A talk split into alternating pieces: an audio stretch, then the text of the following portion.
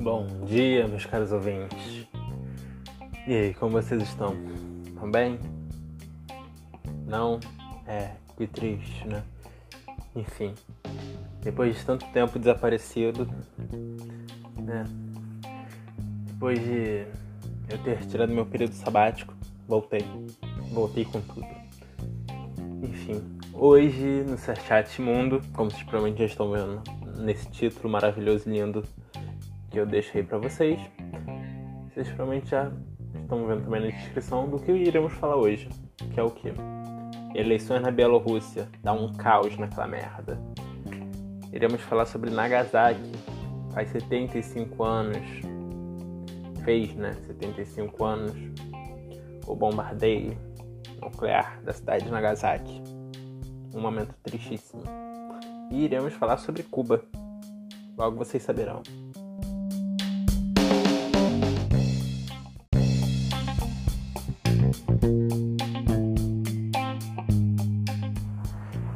Então, mais um, pod, um podcast. Chat Mundo começando nessa manhã de 10 de agosto. Para vocês é de tarde, porque só sai na hora do almoço para vocês. Mas eu gravo de manhã, ou de madrugada, ou de noite. Enfim. Nosso primeiro tema a ser tratado aqui será Cuba. Cuba relatou um aumento de casos de Covid-19 nesse esse sábado, dia 8 de agosto. E. Você vê os, o, o cenário de Cuba não é um cenário alarmante, nem pro tamanho da população deles. É, é, é uma situação de total controle, aparentemente total controle por parte do governo de Cuba. É a gente sabe até agora, né? Segundo o que foi divulgado, que os novos casos são provenientes de viajantes cubanos que foram para Venezuela, voltando da Venezuela. E como a gente sabe, a situação da Venezuela é precária, de saúde, né? Teoricamente faltava, tava faltando muita coisa, ainda falta muita coisa. Ainda mais agora numa época, uma época onde o mundo está entrando numa recessão barra possível depressão, nunca se sabe. Por que eu falo ah, uma possível depressão? Porque fica em aberto, não, não é impossível. Você está vendo o planeta caminhar para um ritmo onde ele vai ter uma dívida total, né? A dívida global ser maior do que todo o PIB global de um ano. Então é um cenário preocupante, claro que né, vão sempre inventar alguma coisa para conseguir sustentar a economia, né, para não despencar totalmente, mas até para não a gente não entrar em anarquia e eles perderem, eles que eu digo são os governantes, é, bilionários, o caralho quatro, não perderem seu domínio sobre a gente, né? Que somos o que? O povo, o proletariado. Agora parece que eu sou um militante do PCO mas não sou. Mas enfim. É.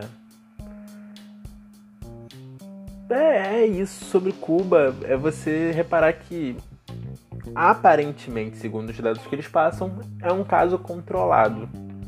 Porque sim, Cuba tem um sistema de saúde muito bom, um sistema de uma segurança é uma, é uma segurança na área da saúde muito grande, que é, é, é uma área onde o governo cubano investiu.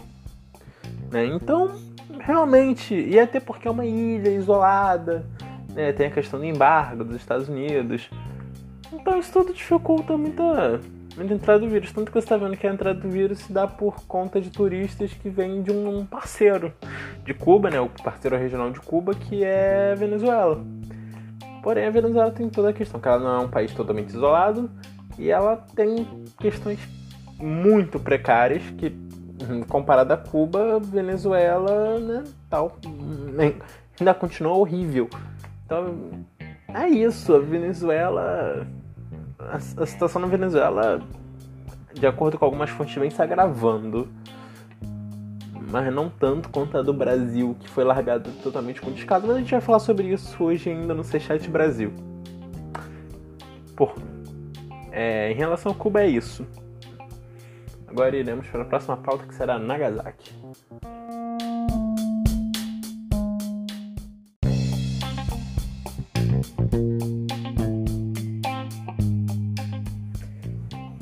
Agora iremos falar sobre Nagasaki.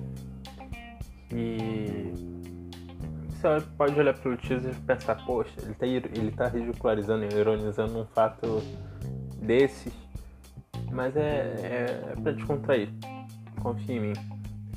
É, vamos falar sobre 75 anos da, do bombardeio nuclear de Nagasaki que os Estados Unidos fez durante a Segunda Guerra Mundial em 9 de agosto de 1945. É, muitos pensam que realmente podemos dizer que o pior foi durante foi o momento né, do bombardeio, porque três dias antes tinha ocorrido o bombardeio de Hiroshima, com perdas gigantescas. E né, é, não é questão mais de guerra, e sim uma questão de de quem tá certo e quem tá errado. É uma questão de vidas humanas, são civis. Não, é, não eram um alvo militar, eram alvos civis. Então, deixa de ser guerra e vira crime de guerra. De, um, de, uma certa, de um certo ponto de vista. Se você olhar um bombardeio nuclear à população civil, diretamente à população civil, é crime de guerra. Mas enfim. É bombardeio de Nagasaki, tanto quanto de Hiroshima quanto de Nagasaki, se tem a perspectiva, né, que o momento do bombardeio né, deixou uma devastação total em ambas as cidades, com bairros inteiros vaporizados, pessoas vaporizadas. Só que a bomba nuclear, até então, as pessoas pensavam que ela tinha somente um impacto destrutivo do momento, um, um, uma destruição estratégica para o momento do combate, né? E forçaria os japoneses a se renderem como forçou os japoneses a se renderem. Só que os efeitos de uma bomba nuclear não são somente, não são meramente explosivos, né? Não é meramente, não é como se você explodisse uma TNT. Uma bomba nuclear libera radiação. E as pessoas que não são afetadas, é, mortas né, com a explosão, sofrem concussões, é, lesões. E o pior, um dos piores que a gente pode olhar assim, um dos piores efeitos não mortais, dire, não diretamente mortais da, na explosão, né, no momento da explosão, é a alta radiação que esses corpos são expostos e eles começam a ter problemas de saúde que fazem as pessoas morrerem de uma forma pode ser comparada à tortura, porque a pessoa morre aos poucos. Já não basta, ela vai ter que conviver algumas semanas sabendo que ela perdeu tudo na vida dela. Ela vai, vão, vai ter que ser, vai ter que haver um esforço de para salvar a vida dela, é, para ajudar a pessoa, né, a se reestruturar. E logo quando ela estiver se reestruturando, possivelmente ela vai morrer por efeitos da radiação no local. Então, como acho que deu para reparar, o efeito de uma bomba nuclear ela não é meramente destrutivo no sentido físico, né? Mas ela destrói também. Ela destrói histórias também. Quando você destrói cidade, você está destruindo parte de uma cultura. Você está destruindo histórias, você está destruindo famílias. Então, no dia 9 de agosto de 1945, na minha visão de estudante, e posso dizer, de certa forma, um analista. Um analista não, né? Um estudante, é a melhor palavra mesmo. É um crime de guerra. Você destruiu parte da história, você destruiu. Você não teve um ataque com sentido militar. Meramente estrategicamente falando que você matando a população civil, você também destruiu fábricas e tudo, linhas de suprimento e acabou a guerra antes, por milhões de mortes, né, caso os Estados Unidos tivesse fazer uma invasão direta às, às ilhas principais. É, você pode usar esses argumentos todos, mas não deixa de ser um crime de guerra. Você atacou a população civil diretamente. Mas enfim, essa discussão não levará a lugar nenhum, porque São os vencedores que escrevem na história e ditam como vai ser o Tratado de Paz, como já ocorreu há 70, não, aproximadamente 75 anos atrás, né? Enfim, sobre Nagasaki é isso. Agora iremos falar sobre eleições na Bielorrússia. Aí o bagulho tá pegando fogo.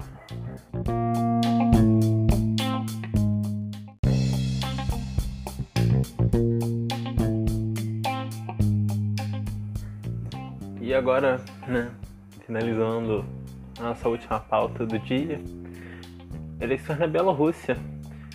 Lukashenko liderou as eleições com até o dia de ontem com 81,35% dos votos, ganhando de lavada da sua opositora. E não sei se vocês sabem quem é Lukashenko, mas Lukashenko é o último ditador da Europa. Ele acabou de ser eleito para o sexto mandato dele.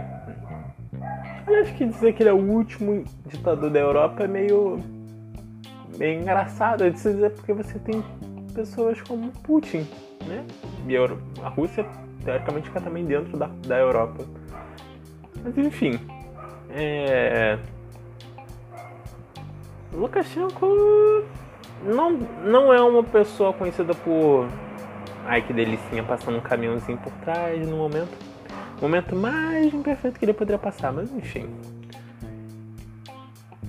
Como eu estava dizendo, o Lukashenko ele não é um, não é um presidente de tomar decisões muito marcantes no cenário internacional por um motivo muito simples. Como o nome pode até dar uma certa indicada, Bielorrússia é praticamente um fantoche russo. É não anda agarrado na aba da Rússia.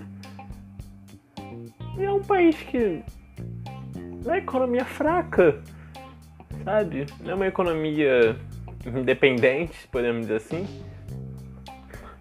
Mas é um país que vem andando, né? É aquela coisa. Não tá um completo desastre tipo Venezuela, mas tá merda, tá ligado? Mas é isso. Ganhou pro seu sexto mandato. Tá parecendo um deputado e senador aqui no Brasil, essa porra. Parece até aqueles vereadores aqui do Rio de Janeiro, tá ligado? O cara tá 50 mandatos. A família dele, tá ligado? É uma parada muito louca. Mas é isso aí. O Lukashenko tá aí. Aliado. Um certo. Podemos dizer assim, um certo aliado de Putin, sim. Né? Porque, né? Se eles são um, meio que um fantoche russo, são um Lukashenko é um certo fantoche do Putin. Lukashenko, né? Ele era como. Ele era não, ele é como era o antigo presidente da Ucrânia antes de entrar o atual, que eu não vou saber o nome. Mas o antigo presidente da Ucrânia, antes do que está agora, é, que foi acusado de corrupção e de favorecer a Rússia, que fugiu para a Rússia logo depois, se refugiou lá. Ele tinha a mesma esse presidente né, da, da Ucrânia, ele tinha a mesma postura do Lukashenko. Era um fantoche do Putin, do governo russo, né? Não vamos dizer do Putin. Governo russo. Vamos dizer que o governo russo é uma é uma coisa e o Putin é outra. Sabemos que não é, mas vamos dizer que é. Enfim. É isso. O povo da Bielorrússia. É, tem esse fato interessante. O povo da Bielorrússia não aceitou, acho. Não, não acho não, né? Tenho certeza. O povo da Bielorrússia não aceitou isso. Bem, se você for reparar pelos protestos, Minsk explodiu em protestos. Tá uma loucura em Minsk. É. Não é isso. Não é que nem no Brasil, né? No Brasil a gente protesta um, num domingo, na segunda a gente foi trabalhar, na terça a gente trabalha, na quarta a gente vai trabalhar. Na quinta a gente já esqueceu. Quando a gente está indo pro trabalho, a gente já esqueceu totalmente do que a gente fez domingo. E do porquê a gente estava reclamando domingo. É o brasileiro, né? Ah, acontece. Mas o bagulho está pegando fogo na Bela Rússia. Minsk tá, tá de se fuder. Enfim, esse era a última pauta. Foi uma coisa bem xoxa, porque eu não tô pegando jeito. Você tem que entender que eu não tô pegando jeito, pelo amor de Deus. Então, fiquem com os próximos. Ainda teremos ainda hoje o C-Chat Economia, C-Chat Defesa, C-Chat Brasil, né? os podcasts. É, fiquem de olho no nosso Twitter também.